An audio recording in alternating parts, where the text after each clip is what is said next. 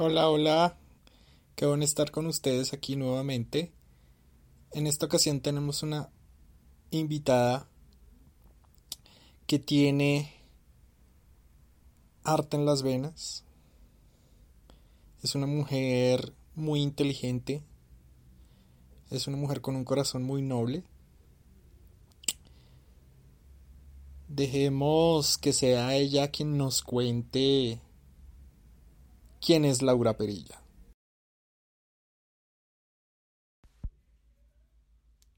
Hola Diego, ¿cómo estás? Laura Perilla es... es chistoso hablar de eso ya que este año ha sido como una búsqueda de mi identidad todo el tiempo. Eh, Laura Perilla es una mujer de 30 años que todavía no se cree que tiene 30 años. Em, que tiene muchos sueños pero no sabe bien cómo lograrlos. Que toca en una banda, es la baterista Electric Mistakes que quiere ser artista, estudiar artes visuales, pero se digamos que se retiró del arte por un tiempo por diferentes razones emocionales y ahora está tratando de pintar de nuevo, tratando de volver al arte de nuevo. Descubrí que me gusta muchísimo la gestión cultural, pero soy muy insegura y a veces simplemente rechazo los proyectos porque tengo miedo. Tengo miedo de no saber suficiente, tengo miedo de no hacer lo suficiente. Pero en resumen creo que Laura Perilla es un ser humano, artista que quiere ser músico o músico que quiere ser artista, no estoy segura. Eh, que ama los animales, que es muy sensible, eh, que tiene un diagnóstico de trastorno límite de personalidad y que está luchando todos los días por tratar de estar bien y de ser buena persona ante todo. Laura, si te remontas al pasado y recuerdas cómo eras anteriormente,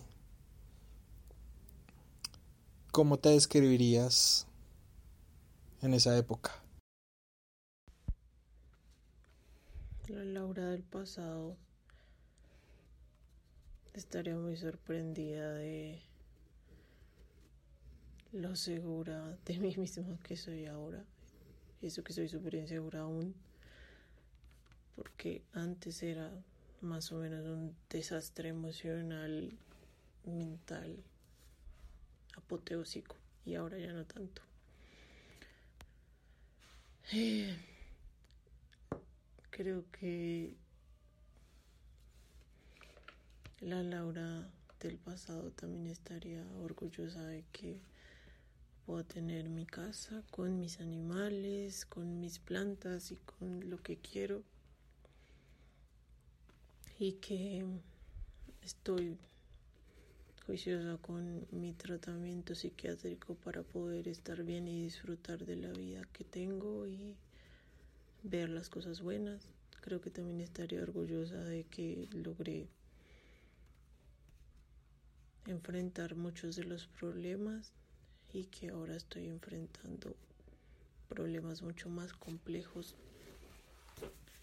y eh, creo que también estaría súper sorprendida porque soy capaz de pararme en un escenario y no me orino.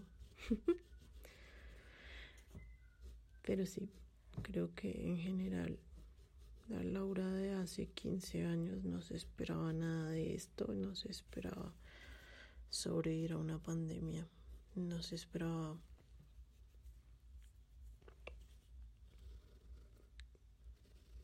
nada de lo que está pasando en este momento con su vida y no esperaba que pudiera lograr las cosas que ha logrado. Las circunstancias nos llevan por caminos insospechados, definitivamente como tú lo dices. Sin embargo, cuando vemos lo que hemos logrado, seguramente nuestro yo del pasado estaría orgulloso de lo que hemos logrado y que muchas veces no le damos el valor y la importancia que se merece. A veces uno es demasiado duro consigo mismo. Y ya que mencionabas la pandemia, que es definitivamente algo sorpresivo y por lo mismo causó diferentes reacciones en la gente por lo sorpresivo del asunto, ¿cómo ha sido tu, tu vida durante esta pandemia global? Una pregunta difícil, ya que estamos en medio de una pandemia. En medio de una pandemia que se ha llevado personas que, que yo quería mucho.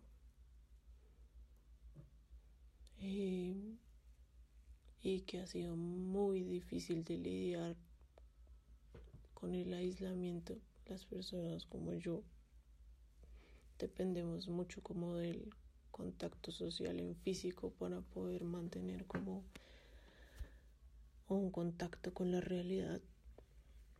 La verdad es que la mayoría del tiempo me he abstraído completamente del mundo y, y de todo porque no puedo lidiar con la situación.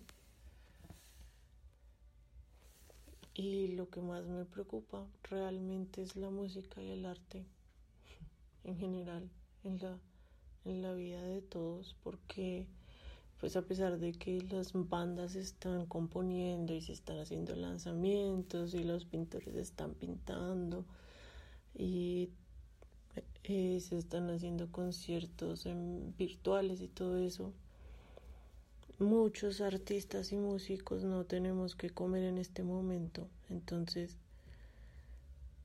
si antes era difícil la situación en Colombia ahorita está súper complicada y no me imagino lo que viene y realmente soy muy pesimista al respecto. Entonces me parece que es muy complicado tratar de descifrar qué es lo que va a pasar.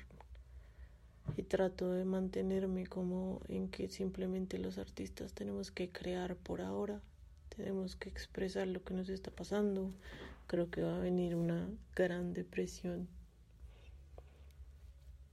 Creo que el, capitalismo es un sistema que en este momento no funciona para nada dentro de la pandemia y eso está afectando la salud mental de millones y millones de personas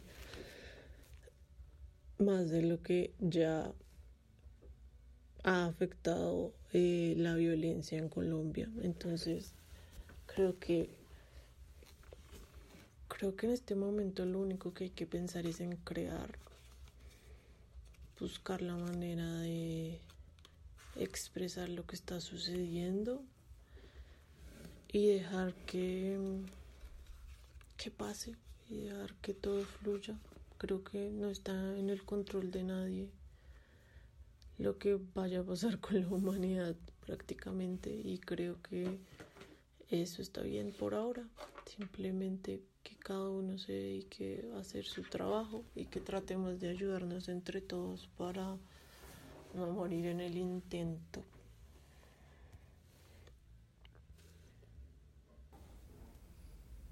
Hablando un poquito de Electric Mistakes, ¿cómo fue ese proceso de inclusión de más músicos a la banda cuando tenían una comunión Juan y tú, él como guitarrista y cantante y tú como baterista y de alguna u otra manera ya se habían habituado a un proceso creativo, a una rutina de trabajo si se quiere, así, llamar así, y, y ese proceso de aceptar nuevas ideas, incluir nuevos integrantes, ¿Cómo funcionó para ustedes? Mm,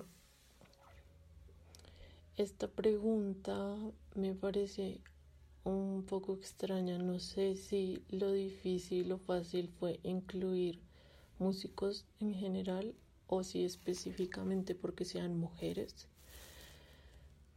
Eh, y bueno, pues voy a, a responder ambas cosas.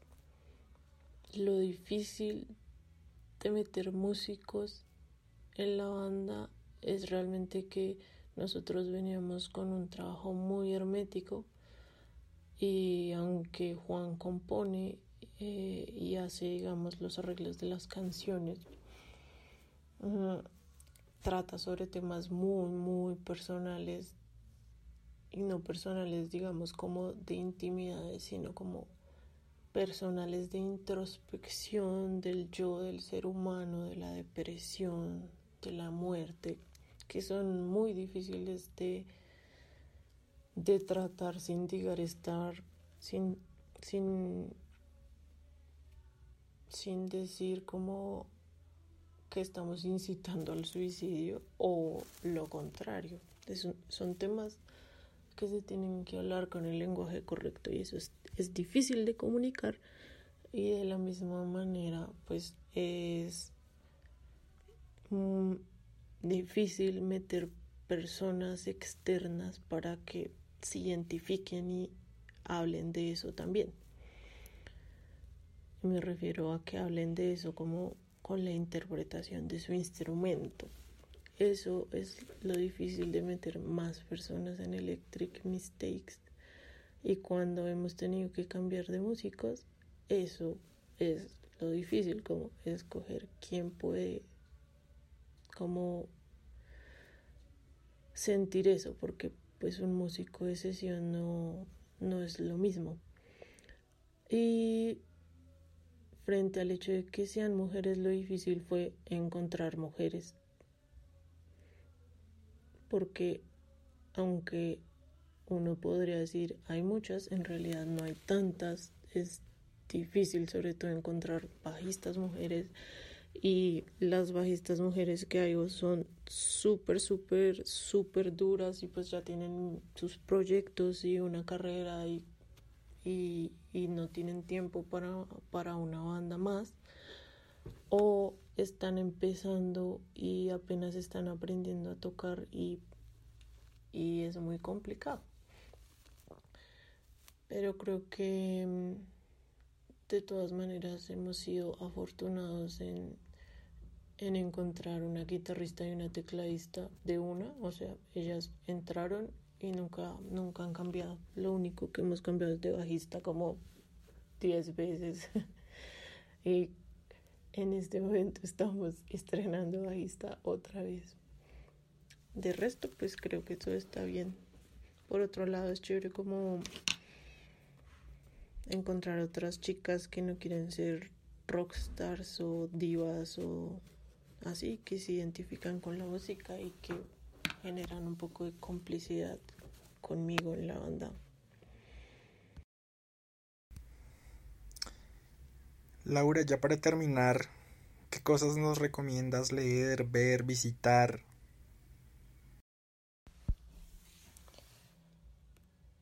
Eh, los invito a que escuchen música en español, que no sea la música indie como que ahorita está de moda, sino que abran sus oídos y escuchen más bandas, escuchen, eh, no sé, por ejemplo, los tres, escuchen una banda que se llama Mujeres, que son tres chicos de España escuchen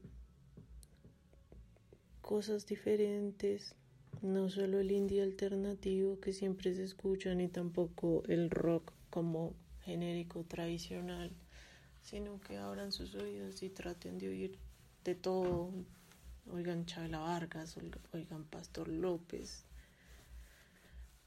oigan toda la música Muchas gracias por tu participación, Laura.